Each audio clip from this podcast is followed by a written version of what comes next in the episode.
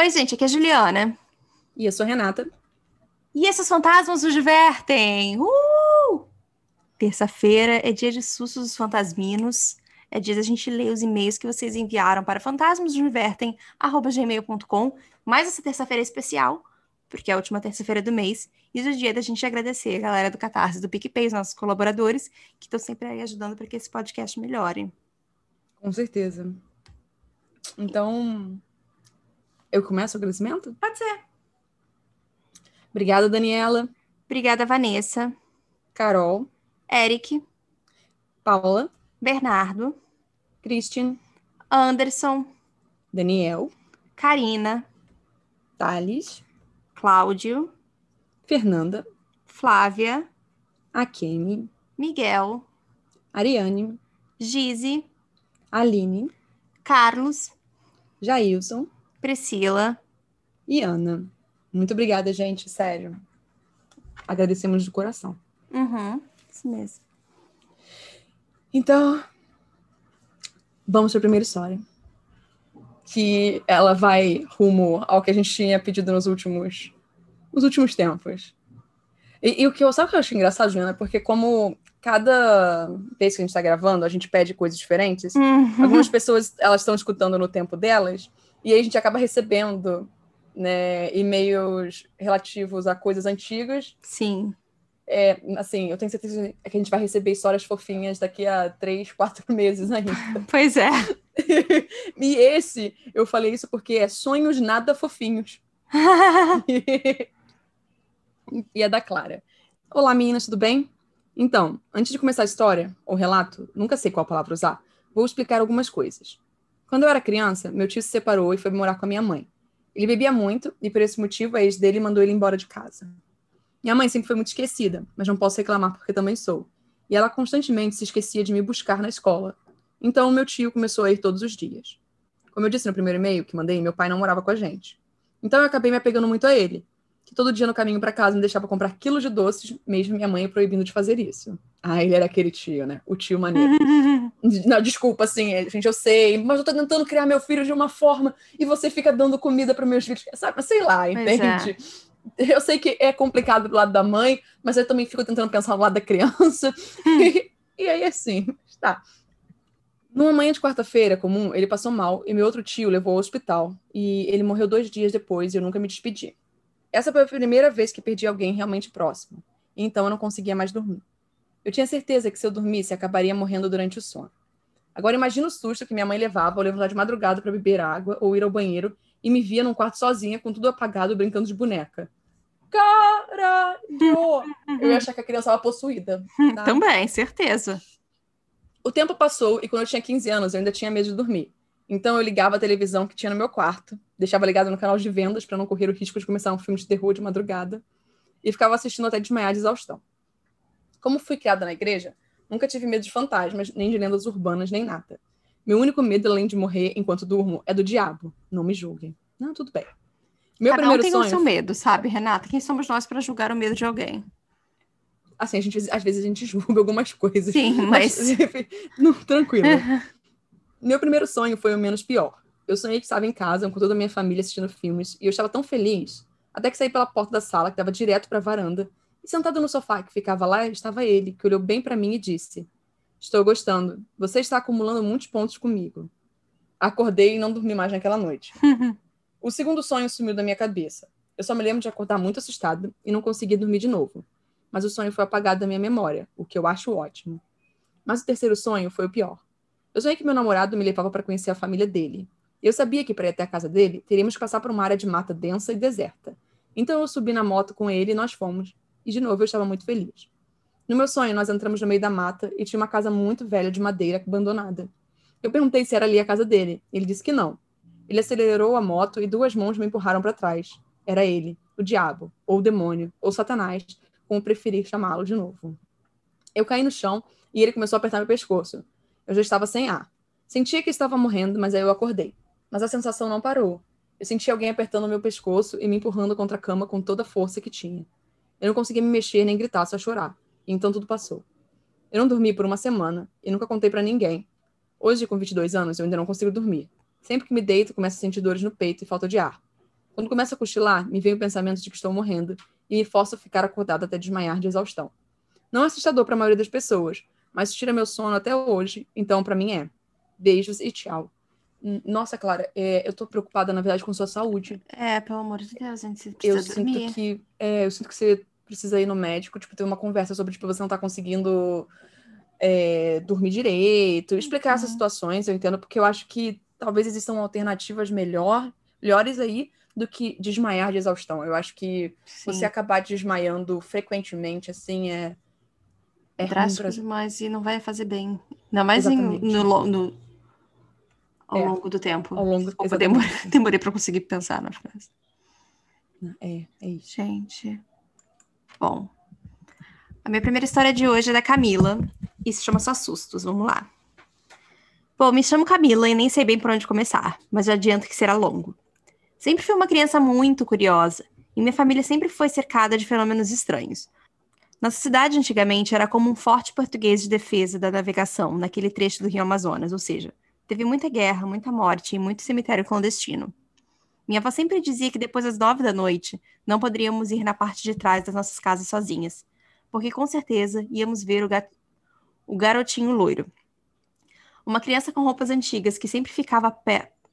Ai, eu tenho pavor, eu tenho pavor de criança loura assim aparecendo, Renata. que ficava sempre parado perto da cozinha. Normalmente para lá, para a cozinha e o banheiro também ficava em mar aberto, são casas antigas. Então, sempre que tínhamos que ir no banheiro, não íamos sozinhas. Eu odiava o fato de nunca ter visto, e todos os mais velhos já. Minha tia, avó, avô, todo mundo. Então, um dia eu decidi sair do quarto enquanto todos dormiam e fui lá atrás. Era muito escuro, quase impossível de ver um palmo diante do rosto. Olha o perigo. É dela, tá? Não é eu, mas eu concordo. Ah, sim, sim. Então eu consegui ligar a luz e esperei ele aparecer. E adivinhe? Ele não apareceu. Comecei a duvidar da veracidade da história. Minha prima mais velha viu a porta aberta e foi me buscar muito chateada e gritando comigo. Então eu entrei correndo e ela teve que desligar a luz. Então ela veio correndo, gritando pálida pra caramba e disse que o menino estava sentado na muretinha da cozinha. Todo mundo acordou e no fim eu nunca o vi. Graças a Deus. Minha prima disse que ele estava sentado, extremamente branco, com roupas estranhas e olhando para ela com cara de choro por muito tempo. Depois disso, ainda fui diversas vezes na parte de trás sozinha e mesmo assim, nada vi. Uma vez eu vi o balanço, tínhamos um mini parque no quintal, mexer e uma neblina meio azulada se aproximar, mas só isso. Tenho muitas, tenho muitas outras histórias e mandarei mais depois. Risos. Uhum. Eu gosto do risos no final. Risos. Ai, mas eu fiquei com pena dessa criança, porque tadinho. É, sim. Bom, a história agora é da Yasmin e é O Homem do Ônibus. Oi, meninas. Me chamo Yasmin e, primeiramente, queria dizer que estou amando o podcast de vocês. Parabéns. Que bom. Obrigada. Agradecemos. Essa experiência não foi comigo, por mais que eu tenha, sei lá, umas mil experiências paranormais. Foi com minha avó. Ela é cristã e tem o dom da visão e já viveu umas paradas muito loucas. Mas uma das que mais me deixaram impressionadas foi quando ela me disse que um dia estava voltando da igreja dela, que fica bem longe daqui de casa, ela é minha vizinha. E estava tarde, e o local da igreja é meio perigoso. Ela é divorciada, então. Nossa, é, desculpa, houve um barulho. Nada, relaxa. Estranho. Peraí. De novo. Será que tem um bicho preso aqui? Ok. Ela é divorciada, então sempre voltava sozinha ou com alguns amigos e de ônibus. Nessa noite, ela estava sozinha e estava com muito medo, porque tinha escutado falar em casos de assalto e estupro naquela região e era bem deserta a rua. No caminho, ela disse que enquanto andava, começou a se sentir como se alguém estivesse atrás dela. E quando foi confirmar, disse que viu um homem arrumado e bem apessoado andando na mesma direção que ela. Ela descreveu ele como um homem muito alto e bem forte. E ela também disse que ele parecia muito amigável e sua presença ali fazia-la se sentir segura, mesmo não conhecendo ele. Pois bem, ele continuou andando, e quando o ônibus chegou, ela subiu e achou que ele também fosse subir. Mas ele simplesmente ficou parado, esperando ela entrar no ônibus, como se estivesse garantido que ela estava segura.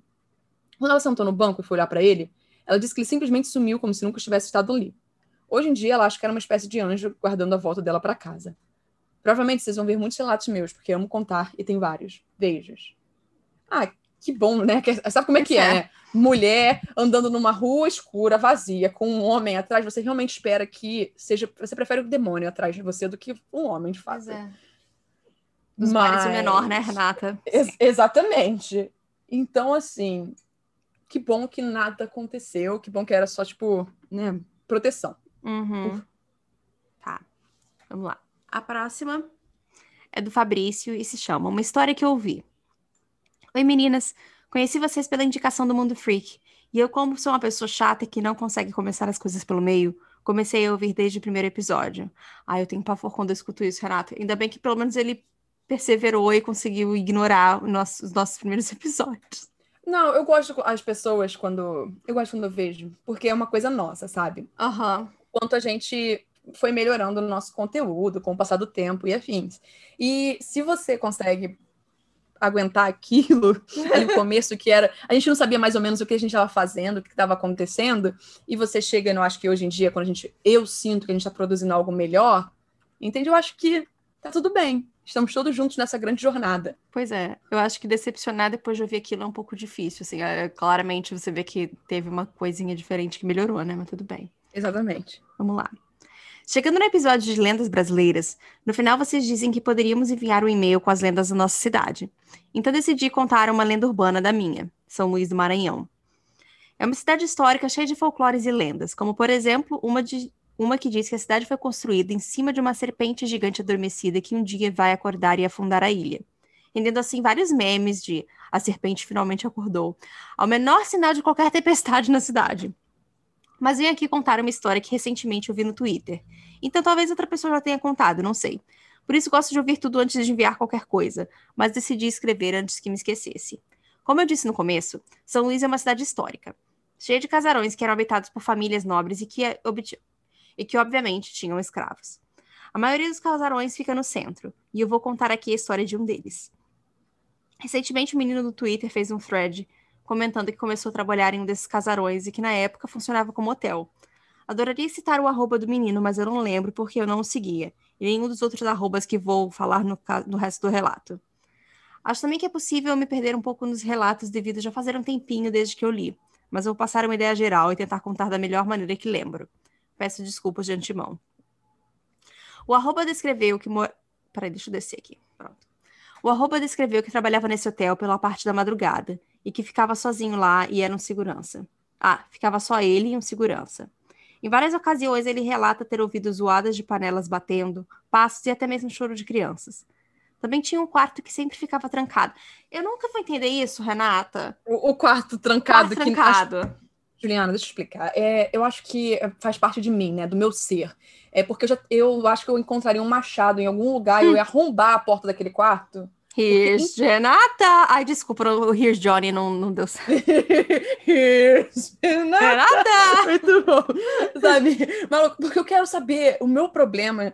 Eu, eu acho que eu, eu não sei. Sabe que quem, quando quem procura acha também? Será que Exato. eu ia gostar do que eu ia encontrar do outro lado? Não sei. Exato. Ai, eu tô rindo. Calma, deixa, deixa eu voltar. Mas, com certeza eu ia ficar pressionando a pessoa, até a pessoa falar comigo, agora a gente vai ter que terminar, porque você não para de ficar enchendo saco por conta é. disso. Bom, vamos lá. Também havia um quarto que sempre ficava trancado, mas vira e mexe alguém ouvia zoada nele. O garoto ia trabalhar de chinelo e por várias vezes esses chinelos sumiam. Um dia ele encontrou todos os chinelos nesse quarto, sendo que não tinha mais ninguém no hotel. De acordo com ele, era onde antigamente os escravos ficavam presos. Na verdade, não me lembro muito mais qual era o local mais assombrado, se era esse quarto ou a cozinha, mas era o local onde, onde os escravos ficavam presos e isso vai ser importante no futuro. Algumas outras vezes ele relatava ter visto pessoas que não deveriam estar ali, como, por exemplo, vezes em que seu hotel só tinha hospedado adultos e ele viu uma criança correndo. Bom, a história do hotel assombrado é realmente bem comum, mas depois de um tempo o hotel fechou, o menino saiu de lá, obviamente, o local foi vendido e virou uma boate. E aí que as coisas ficam mais interessantes. Eu tô achando engraçado. Eu, eu achei curioso. Hum. Porque assim, você pensa estrutura de prédio para virar boate, um hotel não vai ser a primeira coisa que você vai pensar, né? Exatamente. Bom, Vou omitir aqui o relato das Márcias Sensitivas de Twitter, dizendo que o local tinha. Ai, desculpa, eu não posso com a Márcia Sensitiva, eu achei engraçado. Hum. Dizendo que o local tinha uma energia pesada, mas eu vou focar em alguns que achei interessantes sobre, par... sobre uma parte em específico. Lembra que eu falei que tinha um quarto onde o local era onde aconteciam as coisas mais estranhas, porque era onde os escravos ficavam, etc. Então, esse local se tornou nada mais nada menos do que a Dark Room da boate. Ai, desculpa. Ai, gente. Ai, meu Deus do céu, socorro. Ah. Ai. Calma que eu tô rindo. Próxima frase. Vi relatos de uma menina no Twitter falando que uma vez foi até essa dark room e ao entrar sentiu um frio muito forte. Seus olhos ainda não tinham se acostumado com a escuridão do local, mas ele estava bem cheio. Várias vozes e passos, pessoas dançando. Ela conseguiu chegar até um local e se sentou, esperando seus olhos se acostumarem. Ela realmente começou a tremer de frio, se sentindo muito mal naquele local, mas não conseguia ver nada ainda. As vozes e os passos mais fortes.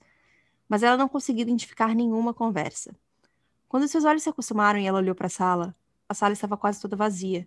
Só tinha um casal exatamente no outro canto, se pegando. Eu queria falar que ah. na hora que você falou que ela entrou e ela sentiu que o, o lugar tava frio, eu, claro, você foi pra Dark Room, é pra se aquecer, não é mesmo? Mas aí você começou a falar, eu, ih, gente, o que tá acontecendo? Pois é. Então ela sentiu o frio ir embora, e do nada o local ficou completamente em silêncio. Assustada, ela saiu do Dark Room e foi embora. Bom, eu já fui lá uma vez, mas não cheguei a entrar na Dark Room e nem senti nada também. Talvez porque eu tenha a mesma sensibilidade de um toco de madeira, se o diabo aparecer na minha frente e me der três tapas, é capaz de eu não sentir nada. Mas já combinei com um grupo de amigos de ir no Dark Room assim que a quarentena acabar e buscar a famigerada encoxada holística. É hum. isso. Desculpa o fato de não ser um relato exatamente meu, mas é uma história interessante que eu queria contar. Adoro o podcast de vocês, tenho maratonado desde sempre que posso. Um abraço. Gente, muito chocada com essa Dark Room nesse lugar horrendo. Exatamente. Chocada. É só ah. isso que eu tenho a dizer. Chocada. Ainda não superei isso. Hum. Vamos lá. Sustos dos fantasminos e relato de lobisomem. E ele é do Rodney. Olá, meninas. Como vocês estão? Espero que estejam bem. Desculpe por não ter enviado a continuação dos relatos do meu avô sobre lobisomem. Posso só te interromper um segundo, Renata? Ah. Desculpa. Você falou Rodney, eu pensei Rodney D. E eu, quando falou, começou o oi, eu só pensei, alô, dona de casa, pode ir chegando. Você lembra disso ou só eu que só lembro? Não, é, então, é, eu nunca soube quem era Rodney D. Ah, é o cara da música da pamonha. Vai, pamonha, vai, cural. Ah, tá. é isso, me veio na cabeça. Os últimos meses foram bem corridos com trabalhos de prazos apertados. Ah, então, a gente leu a história, a primeira parte da história do avô dele uhum. no episódio de lobisomens. Sim. Então, vamos lá. Bem, vou escrever mais um relato que meu avô me contou e que me fez arrepiar os cabelos do cangote. Esse relato aconteceu com ele e seu irmão Antônio, em Conselheiro Lafayette, Minas, quando os dois eram adolescentes. Nessa época, meu avô e tio avô já tinham se alistado no serviço militar e estavam de serviço no quartel de Lafayette, o 14º Regime de Infantaria. Certa noite, os dois foram convocados a prestar guarda noturna numa sexta-feira, e sim, era lua cheia. Um dos superiores de meu avô disse que, caso ouvissem sons estranhos vindos das proximidades do refeitório, era para avisar por rádio sem saírem do posto de vigília. Pois bem, quando o relógio da guarita onde meu avô e tio avô estavam marcou 3 e 30 da manhã, sons estranhos vindos exatamente do refeitório começaram a ecoar pelo quartel. Segundo meu avô, eram sons parecidos com rosnados e uivos porém parecia que uma pessoa os fazia. Meu avô imediatamente acionou o rádio e avisou seu superior que em minutos estava com uma pequena diligência cercando o refeitório. Meu avô foi chamado pelo superior para fazer parte do destacamento que cercava o refeitório e meu tio-avô ficou de guarda na guarita. Então, o destacamento, sob o comando do superior, adentrou o refeitório em meio à escuridão moído de lanterna. Vocês devem estar se perguntando por que não acenderam as luzes. As mesmas estavam desligadas, pois o refeitório estava sob reforma. Neste momento, um dos soldados da diligência aponta sua lanterna para onde seria a cozinha e vê um enorme ser peludo, parecido com um cachorro de pelos negros, se erguer sobre as patas traseiras e correr em direção à diligência. Disparos são efetuados sem que o superior desse tal ordem, mas o enorme cão solta somente alguns grunhidos e foge, atropelando os soldados. O superior pede o cessar fogo com lágrimas nos olhos. Meu tio avô, na guarita, vê a enorme criatura correr em sua direção, para saltar sobre a muralha do quartel com extrema agilidade para sumir em meio à escuridão da noite. Detalhe que essa murada tem mais ou menos uns 3 metros e meio de altura. Atordoados e confusos, os soldados se entreolham e perguntam ao seu superior sobre o que se tratava aquela criatura.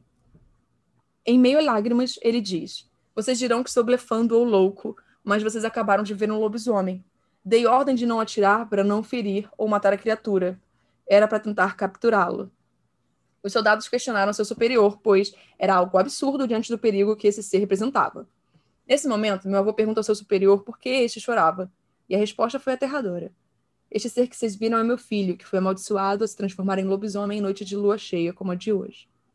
Quando meu avô me contou essa história, Achei que fosse uma de suas muitas histórias inventadas. Porém, meu tio-avô confirmou tudo com os mesmos detalhes a partir de seu ângulo de visão da guarita onde estava. Assustador. Concordo, concordo. Mas é, mas, é, mas é sempre assim, né? Você, os filmes, né? Assim, as narrativas, é, os livros, quadrinhos, uhum. eles sempre levantam essa questão do tipo, Juliana, se um parente seu virasse um zumbi, você matava ou não? Depende do parente. Ah, tá vendo? Ah lá, a pergunta. Já, já fez uma pergunta que acaba, sabe? Pois é. Tecnicamente, é. a resposta que todos nós deveríamos dar é não.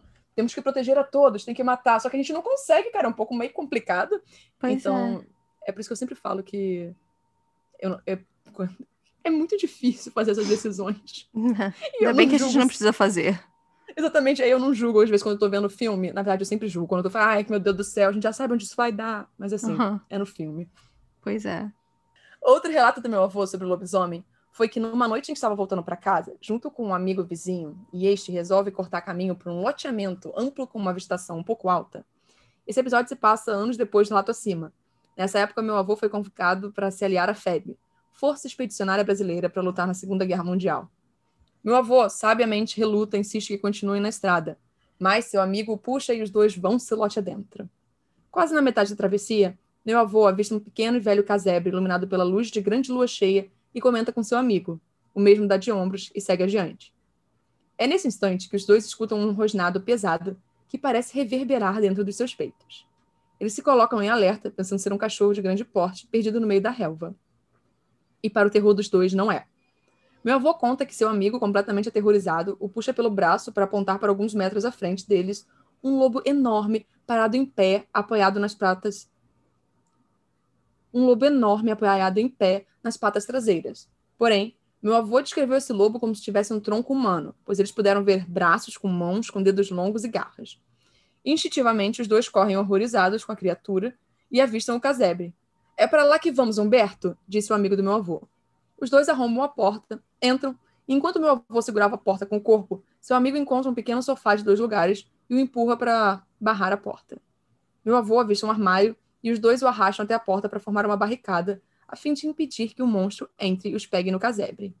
Felizmente, as janelas continham grades de ferro, e a porta do fundo estava trancada com uma barra de ferro transversal. Em meio à pancada na porta, rosnados e uivos, os dois, meu avô e seu amigo, Assim passaram grande parte da noite dentro daquele casebre.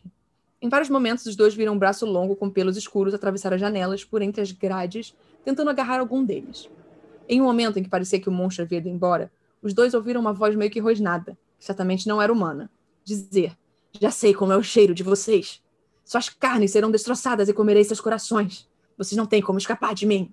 Tentei fazer minha voz mais vilanesca uhum. possível. O amigo perguntou ao meu avô o que poderia ser aquele ser tão maligno. Meu avô se lembra do episódio do refeitório e comenta que tem quase certeza que se trata de um lobisomem. Meu avô disse que só a lembrança da voz o fazia ter arrepios. Por fim, as horas se passaram e os dois acabaram pegando no sono, pois os rosnados e grunhidos cessaram. O sol nasce e, cautelosamente, os dois fazem um reconhecimento da área a fim de verificar se o monstro se encontrava nas proximidades. A abrirem a porta, os dois percebem que a mesma estava toda arranhada e em alguns pontos havia pequenos buracos, e que o sofá e o armário apresentavam pequenos arranhões. Sem pensarem muito, os dois se colocam disparado em direção à estrada, e ao chegarem perto, o amigo do meu avô se vira e nota que o telhado da casa estava suposto lobisomem, sentado como um lobo, observando os dois em fuga. Quando meu filho nasceu. Ah, agora é um outro, tá? Uhum. Quando meu filho nasceu, foi um dos momentos mais maravilhosos da minha vida. O primeiro foi meu casamento com a mãe do meu filho. Ai, que bonitinho. Certeza que o Eric nunca vai falar isso depois que a gente casar. Mas tudo bem. Estávamos procurando uma igreja para batizá-lo, o que demorou um bom tempo. Não tanto até ele completar um ano. Foi algo entre uns três a quatro meses após seu nascimento. Devo acrescentar aqui que Lorenzo, meu filho, deve ter trazido ao mundo. Ah. Devo acrescentar aqui que Lorenzo, meu filho, teve de ser trazido ao mundo por meio de cesariana, pois o líquido amniótico e a placenta estavam defeituosos e que poderia gerar um sofrimento intrauterino muito arriscado para ele e para minha esposa. Lorenzinho nasceu com 36 semanas e 4 dias, pesando 2 kg 120 gramas, que caiu para 1 kg 870 gramas após o parto. Ficamos uma semana na maternidade para que ele ganhasse peso.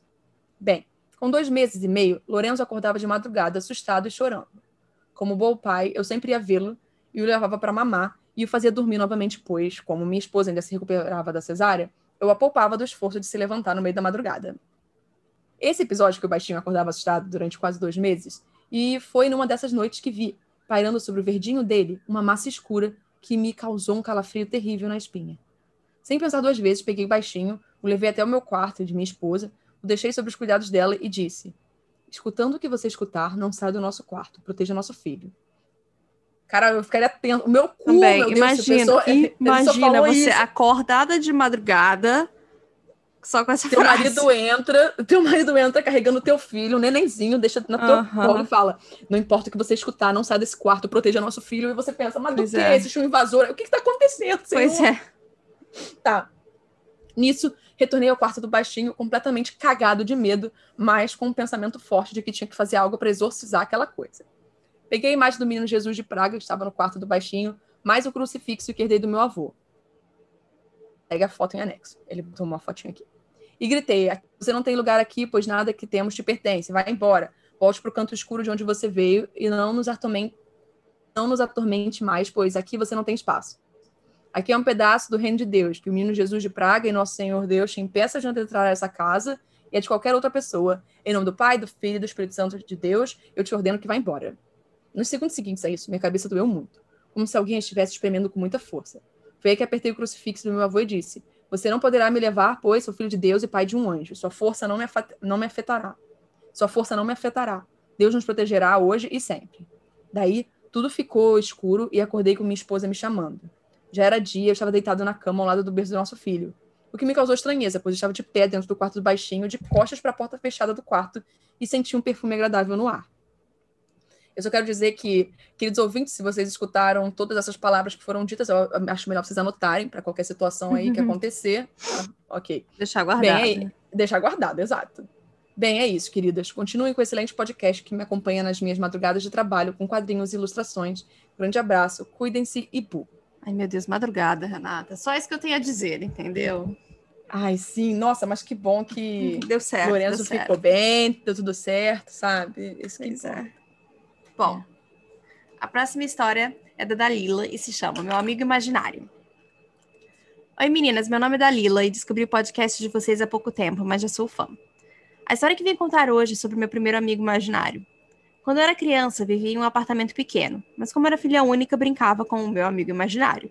Ele era um homem adulto, bem simpático e nunca me deixava só. Mas nunca aparecia quando meus pais estavam presentes e às vezes eu o via passando pelos espelhos da casa. Meu Deus, é a ideia de espelho que me dá agonia.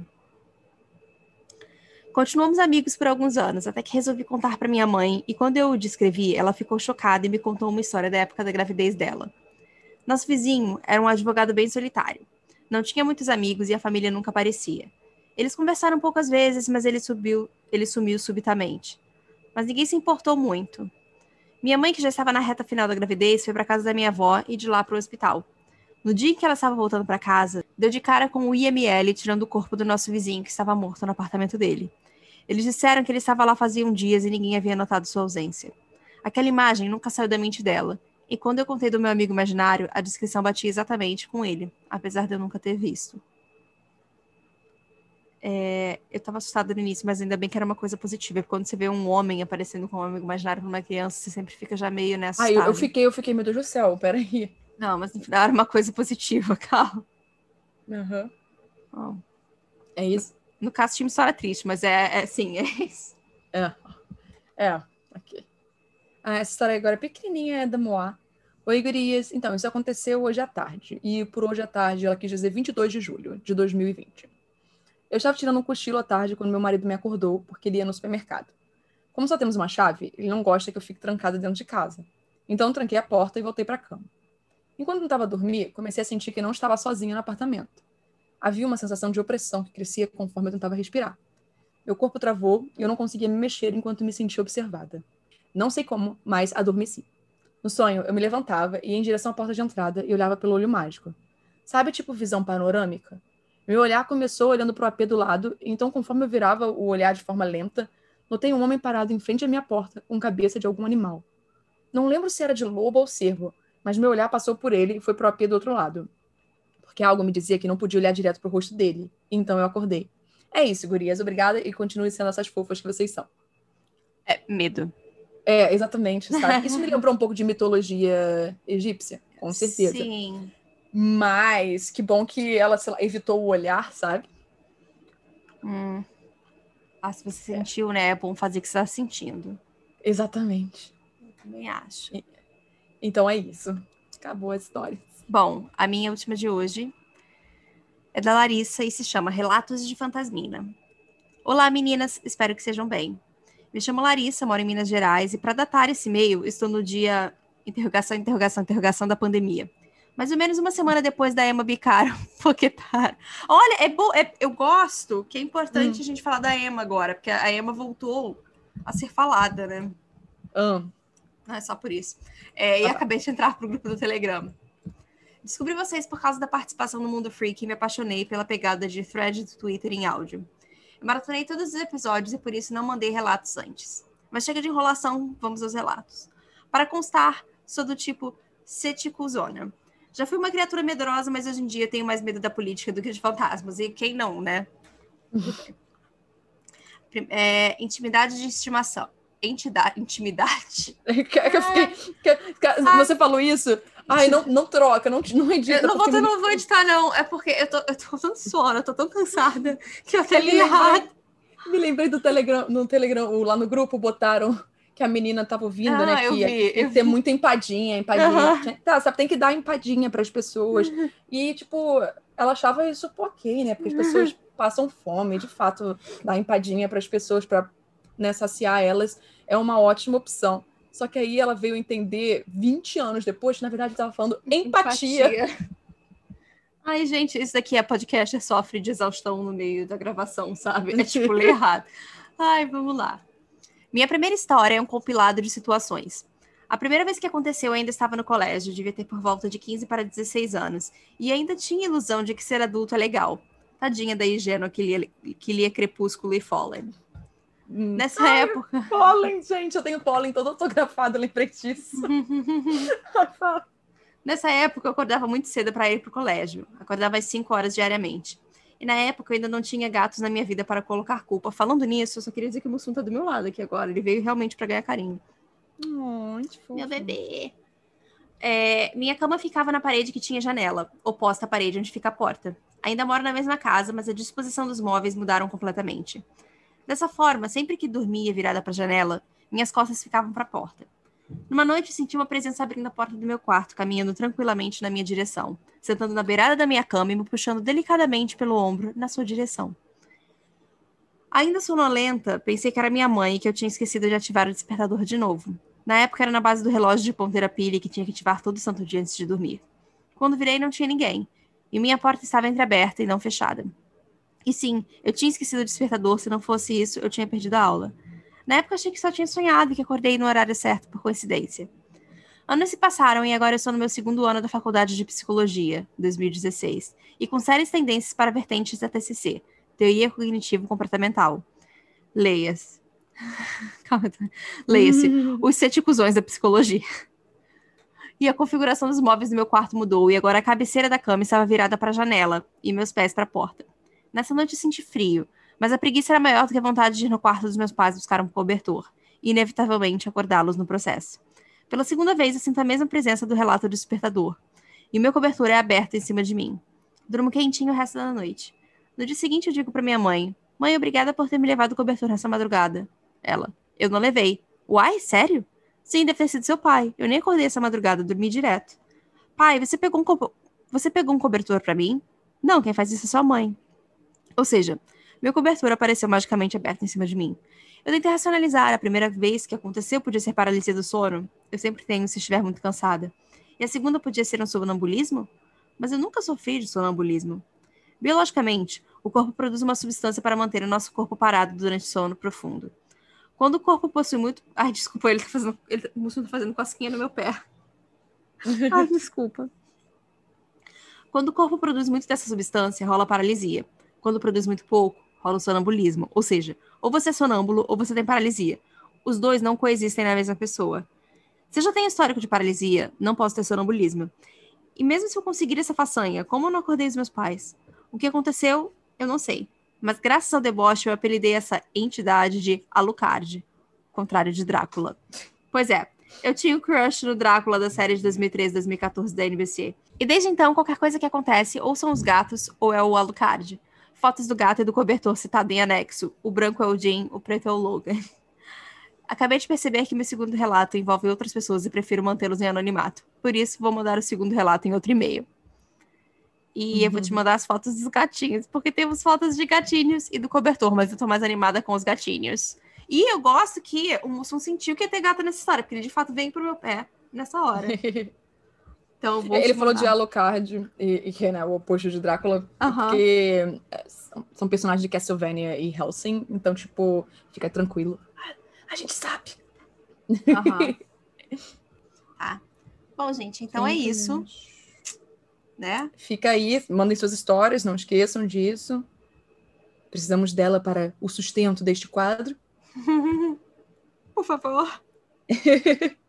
e até o próximo episódio que a gente volta aí já já. Tá bom, gente. Tchau. Tchau. Bu!